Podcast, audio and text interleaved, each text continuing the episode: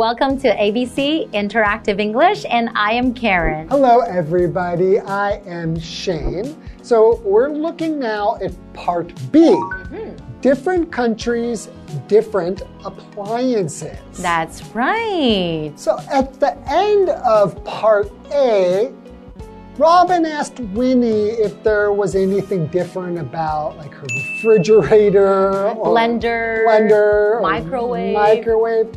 But I think refrigerators, like a refrigerator, is actually a refrigerator freezer, That's right. right? You have both. One is just to keep food cool Mm-hmm. or cold, but then the freezer actually freezes it. So for ice cream or ice cubes. Popsicles. Yeah, or some stuff like maybe meat or things that you want to keep for a long time.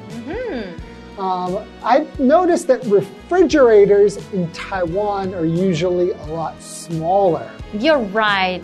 But I think it's probably because our homes are a lot smaller. Especially the kitchen That's is right. so much smaller than in the US. Mm-hmm. But I remember back in Canada, or I think in North America in general, a lot of people would have a separate freezer, maybe in the garage. Like an extra freezer, right? Exactly. Just a freezer. Mm-hmm. or maybe it's in their basement and they can store a lot of food inside. Right. Maybe it's harder to go out and buy groceries because in Taiwan, like 7 Elevens So are everywhere. So convenient. So you don't really need to store so much food. So I guess not a lot of people would have a separate freezer. See, there's a lot of differences. Okay, let's look at part B. All right. Winnie and Robin continue their conversation. I'm going to make some tea. Would you like some?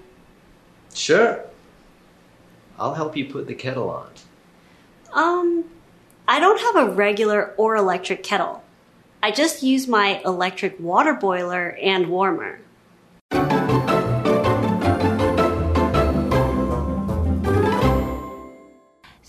We're looking at part B of different countries, different appliances today, right? Right. Mm-hmm. So we have Winnie and Robin, right? right. Still. So Winnie and Robin continue their conversation. Ah, continue their conversation. What does that mean when you say to continue? We know that they were talking before, right? Mm-hmm. So they're going to keep doing that. It means mm. to keep doing something without stopping. Oh. So they're talking and they're going to continue talking means they will keep talking. They're not going to stop, mm-hmm. right? So for example, he stopped for a moment to listen and then continued eating. Ah, so he kept on eating, right? Ah, I see.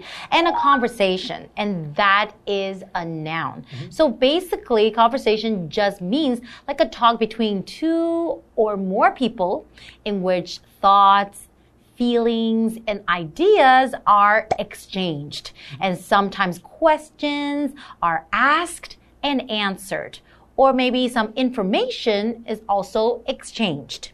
So, for example, she had an interesting conversation with the man she just met. Yeah. I mean, I think there's a simple way to explain it is just when two people talk to each other mm-hmm. about stuff. That's right. That's a conversation. but it goes on usually for a little while because mm-hmm. you you're having a conversation back and Not forth. just like a little chit chat, Not right? like, oh hi, hi. And That's bye. not a conversation, right?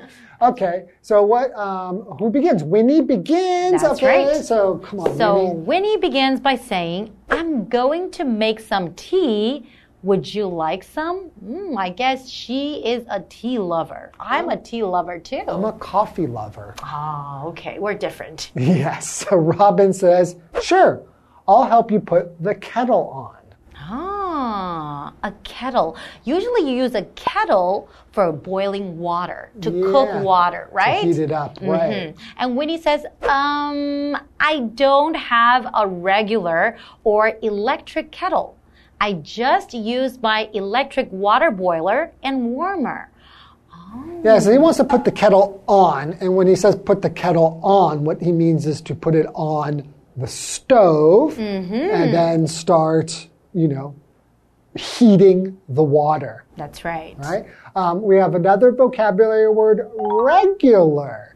So if we say something is regular, it's just like um, normal or what you expect, right? So, for example, you could say the regular price for this jacket is $50. dollars But now it's on sale for $30. Ah, okay.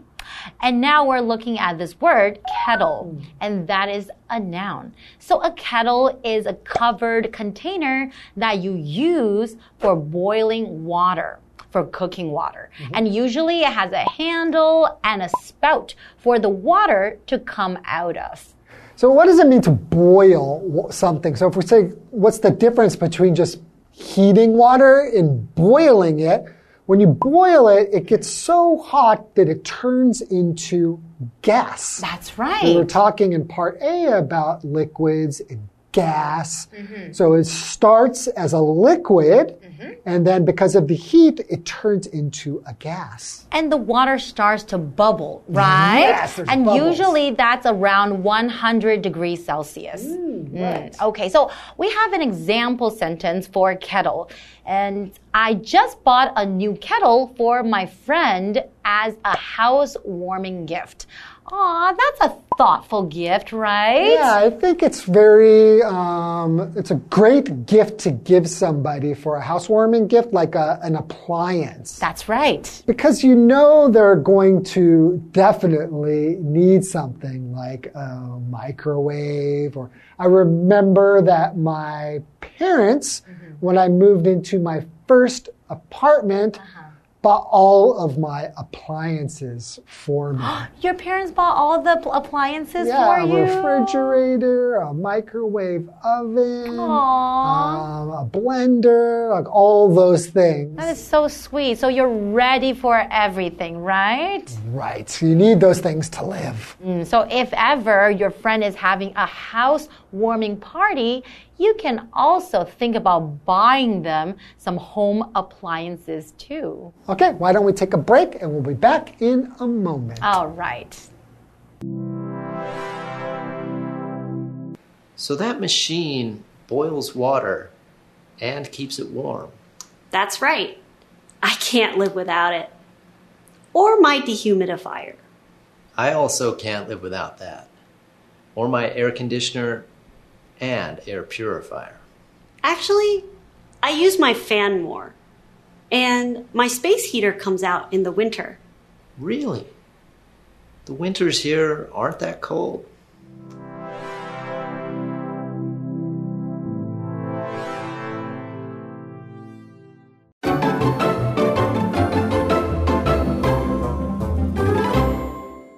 Hello, everybody.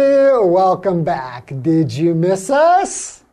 I'm sure you did. Okay, can you please remind us what the what Robin and Winnie were talking about before the break? Of course. So Robin and Winnie, they continued talking about home appliances. Hmm. And Winnie wanted to have some tea, so Robin offered to put the kettle on. Hmm.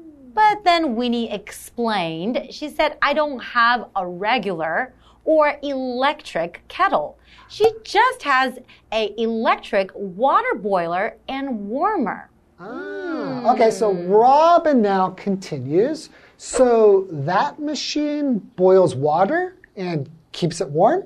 Ah. So to boil, we talked about this before. It's just make, you make bubbles, like when you heat water high enough and get it very hot, it will start to have bubbles, and those bubbles turn into like gas, like a steam, That's right. right? Yeah, so that's what it means to boil something.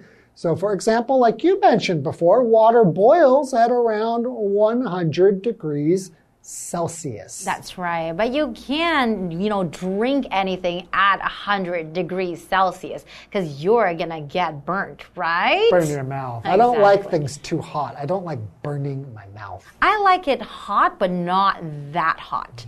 So when he says, that's right, I can't live without it or my dehumidifier.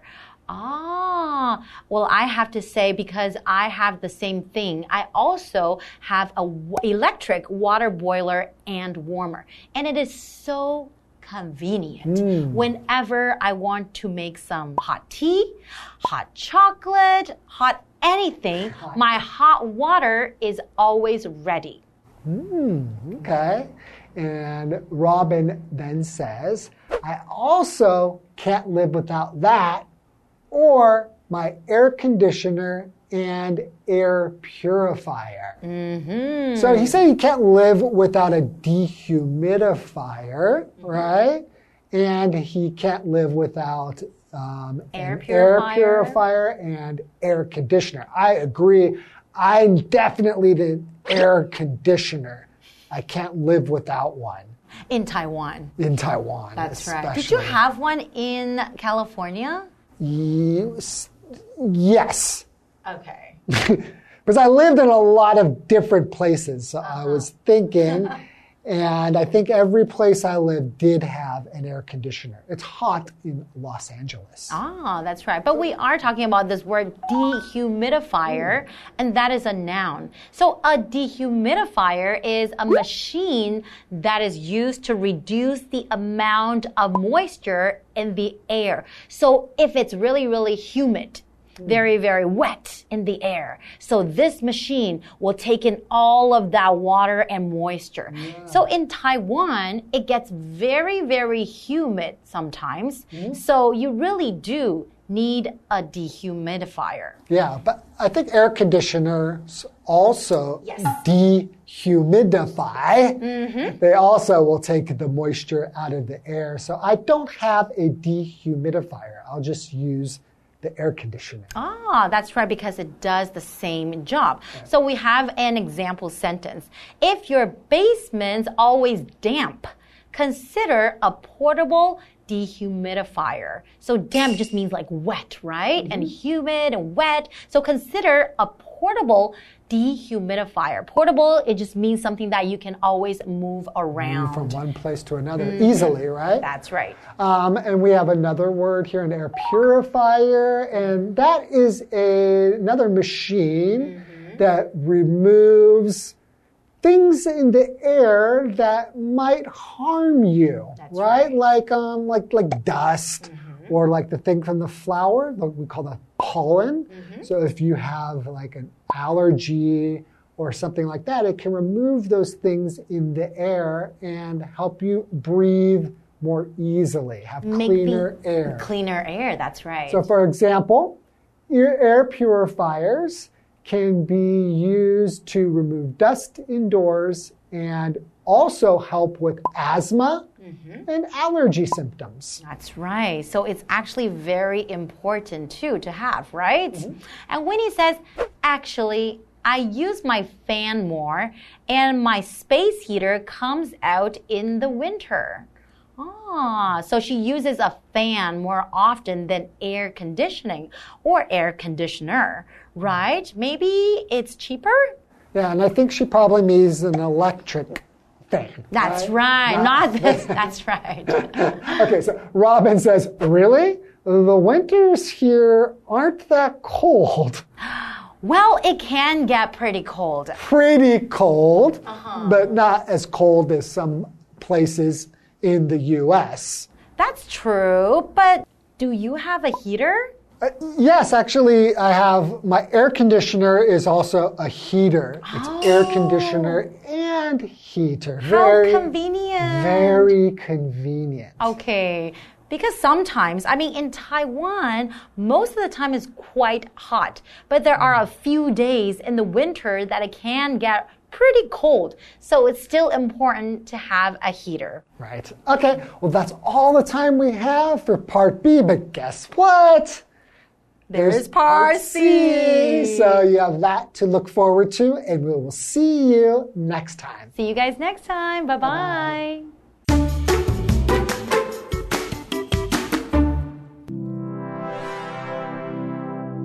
Winnie and Robin continue their conversation.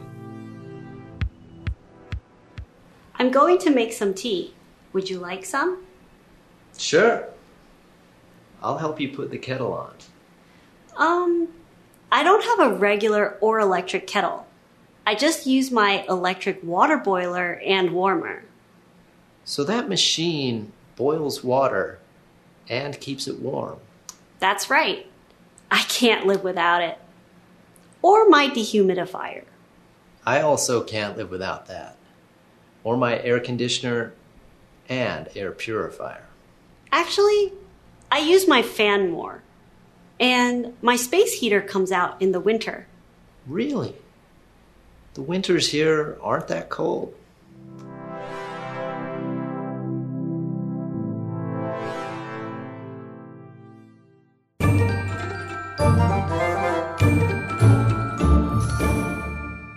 Hello, I'm Tina。我们来看这一课的重点单字。第一个，continue，continue，动词继续。 Despite the rain, the soccer players decided to continue their practice. 尽管下着雨，足球选手们决定继续他们的训练。Despite 指的是尽管。下一个单字，conversation，conversation，名词，对话、谈话。Emily had a conversation with her new neighbor this morning.